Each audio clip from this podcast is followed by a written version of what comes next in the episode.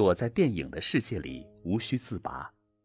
各位好，我是上官文路读书会的主播孙洪博。距离中国电影史上目前为止最好的谍战电影《风声》上映，已经整整十一年了。在这十一年中，关于这部电影的讨论从未停止。也许是近些年的观众们已经看过了太多高质量的相似题材的电影，又或许是原著《风声》的书迷出于恨铁不成钢的心理，在最初的惊艳过去后，各大自媒体平台上也出现了不少对电影的批评声音。坦率而言，受制于电影的时长限制等客观因素，电影《风声》确实有很多不合理的设置。比如，将最为神秘的中共地下党员老鬼由李宁玉改为了顾小梦，并删去了顾小梦军统特务的身份，使得电影未能呈现原著里日伪政府与国共三方势力纠缠的场景。再比如，用刑的镜头过多且过于血腥，不少影评人批评《风声》顶了一个政治正确的名号，过度渲染暴力场面。不仅使得悬疑的成分大打折扣，还不利于组织小朋友观看。当然，最多的批评还是围绕着情节设置的不合理之处展开。这方面我也深有同感。不管是重伤濒死的吴志国通过改变戏腔的声调传递信息，还是已经被确认身份的老鬼顾小梦将情报缝在内衣上的做法，都缺乏足够的说服力。而后者正是原著中被当作笑话的一种情报传递方式。上述种种都是电影不得不承认的缺憾之处，也正应了上官文录名著精读里对《风声》的评价：电影只不过是对原著的降维改编而已。有兴趣的朋友可以移步喜马拉雅搜索相关节目。但是在这里。我还是想站在观众和读者的双重角度，说一说电影在改编过程中对原著的超越。人物在一些镜头里所展现出的真挚而纯粹的情感和极端情况下人性的本能反应，也是小说所无法比拟的。开始讲述电影情节之前，我想先插播一个自己身边的故事。我的父母和一位做警察的叔叔是多年好友。这位叔叔进入中年后被调至监狱工作。他原本是个性情豪爽、乐观开朗的人，到监狱工作后就逐渐变得沉默寡言起来。近年来更是信佛吃素，开始规律健康的养生模式。有人问他是什么原因导致了这些变化，他只是淡淡的回答。每天上班要过一道道铁门，感觉自己也在蹲监狱，很痛苦。做这些事情能缓解一些痛苦。狱卒与犯人、囚禁者与被囚禁者，从被束缚自由的角度上看，往往是相互依存的，没有什么本质区别。如果说那位在监狱工作的警察叔叔是为了履行自己身为人民警察的职责而牺牲了自由，那么《风声》中为抓出老鬼而化身狱卒酷吏的日本军官武田，伪军特务王田香，就是在伤害别人的同时，也将自己变成了城堡中的囚犯。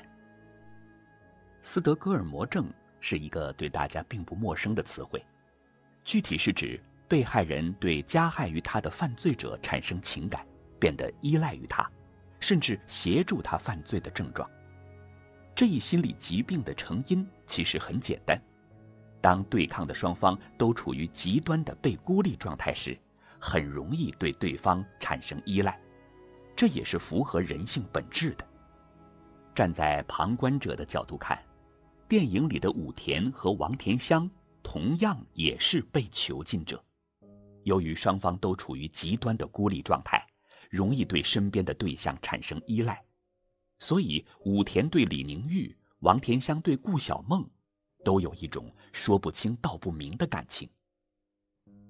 演员王志文饰演的王田香的形象，是一个没有感情的酷吏，对被囚禁的五人均动过重刑。但是和一贯表现出的冷漠无情不同，他在面对顾小梦时，却总有一点挥之不去的温情。吴志国闯入顾小梦房间的那个夜晚，王田香拿着一盒饼干去看他，轻声说：“我都在。”当顾小梦的老鬼身份暴露，他将这个面容疲惫、眼神涣散的女孩抵在墙上，咬牙切齿地逼她认罪。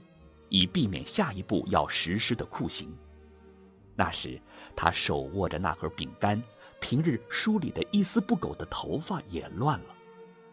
我相信他是真的出于不舍。那一刻，刽子手也动了情。我们很难说王田香对顾小梦怀抱着的情感具体是什么，影片也不曾细致交代。但正是这份情节上的留白，给予了观众无限的遐想空间。比起原著反复强调谍报人员在任何情况下都不会动情的特征，我还是更认可电影在不经意间展现的温暖。要说电影对原著改编最大的人物，无疑是译电科科长李宁玉了。小说里的李宁玉正是中共地下党员老鬼。心机和城府均深不见底，将国民党军统的情报员顾小梦和一众日伪特务玩弄于股掌之中。而电影里的李宁玉，除了清高孤傲和异电高手这两个设定和原著保持一致外，已经看不出半点原本面目。镜头下的他是美国宾夕法尼亚大学的高材生，身份简单，内心纯粹。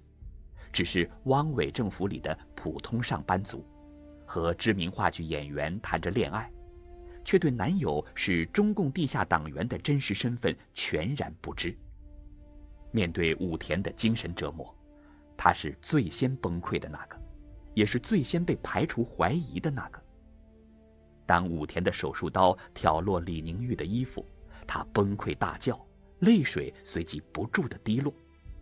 恍惚之间，她想起的是男友在舞台上表演话剧的场景，这可能是支撑她精神最为强大的动力。当这幅场景也渐渐褪去，手术刀和测量器具的冰冷触觉彻底占据了上风，也正是李宁玉的情绪失控之时。李宁玉的表现，也是作为普通人的我们的正常反应。更何况，他的表现已经比我们绝大多数人要坚强许多。我相信，观看到这一场景的观众会和电影里的演员产生强烈的共情。李宁玉头脑中的美好回忆消退的时刻，也是洗清他嫌疑的时刻。正因如此，武田打消对李宁玉的怀疑的环节才显得那么顺理成章。看了很多风声的影评。发现很多评论者和网友都在刷顾小梦和李宁玉之间的百合之情，也许是习惯于让情感走直线，我自己在看电影时倒是完全没有往这方面想过，我更愿意将其理解为一种绝境下生长出的姐妹情谊。无论是小说还是电影，顾小梦和李宁玉都是故事绝对的主角。影片也毫不吝惜给予他们单独相处时的镜头，那也可能是这部以悬疑暴力为主调的电影为数不多的温情场面。入住城堡的当晚，顾小梦看到李宁玉旗袍开了线，便主动提出帮其缝补。李宁玉倚靠着沙发，嘴上不言，眼神里却诉说着无尽的担忧。顾小梦也没有说话。只是用坚定的目光看着他，给他信任和支持。下一个镜头便是姐妹二人双手紧握，额头相抵。当顾小梦向李宁玉坦白自己的老鬼身份，并含着泪告诉他一直都在被自己利用时，李宁玉愤怒地扇了他一个耳光，转身就要去告发他，却被一句“我是真的把你当姐”又叫住。眼神里满满的爱恨交织，最终都化为无奈。他发现自己明知顾小梦已经不再是同志，而是敌人了，却依旧无法将他送上绝路。再有就是多年以后了，吴志国找到李宁玉，又翻出那件顾小梦为自己缝补的旗袍，并发现了小梦留下的遗言。我身在炼狱，留下这份记录，只希望家人和玉姐能原谅我此刻的决定。但我坚信，你们终会明白我的心情。我亲爱的人，我对你们如此无情。只因民族已到存亡之际，我被只得奋不顾身挽救于万一。我的肉体即将陨灭，而灵魂将与你们同在。敌人不会了解，老鬼老枪不是个人，而是一种精神，一种信仰。那一刻，镜头忽然扭转到了二人独处的时刻。温暖的阳光从阳台的窗户倾泻而下，打在两人身上，全然看不出身处炼狱之中。顾小梦慵懒地躺着，带着意味深长的微笑，看着他。影片在这里宣告结束。毫无疑问，李宁玉打开旗袍，溢出那段独白之时，顾小梦的一生才真正的画上了一个光荣的句号。作为共产党员，他不怕牺牲，甘心在革命的历史中做一个不为人知的注脚。但是，作为一个人，被老鬼身份掩盖的真实自我，他也渴望着被理解、被包容、被铭记。李宁玉单纯素净的灵魂，正是承载他这份独白最好的载体。最后，我还存有这样一个问题。如果李宁玉最终没有发现顾小梦的告白，终其一生他都没能被自己所爱的姐姐理解，在天堂的他会作何感想？如果你想查看今天节目的内容，请到微信上搜索公众号“上官文露读书会”，阅读是我们离美最近的时刻，让我们共赴一场美丽的约会。今天的节目就到这里。下期再会。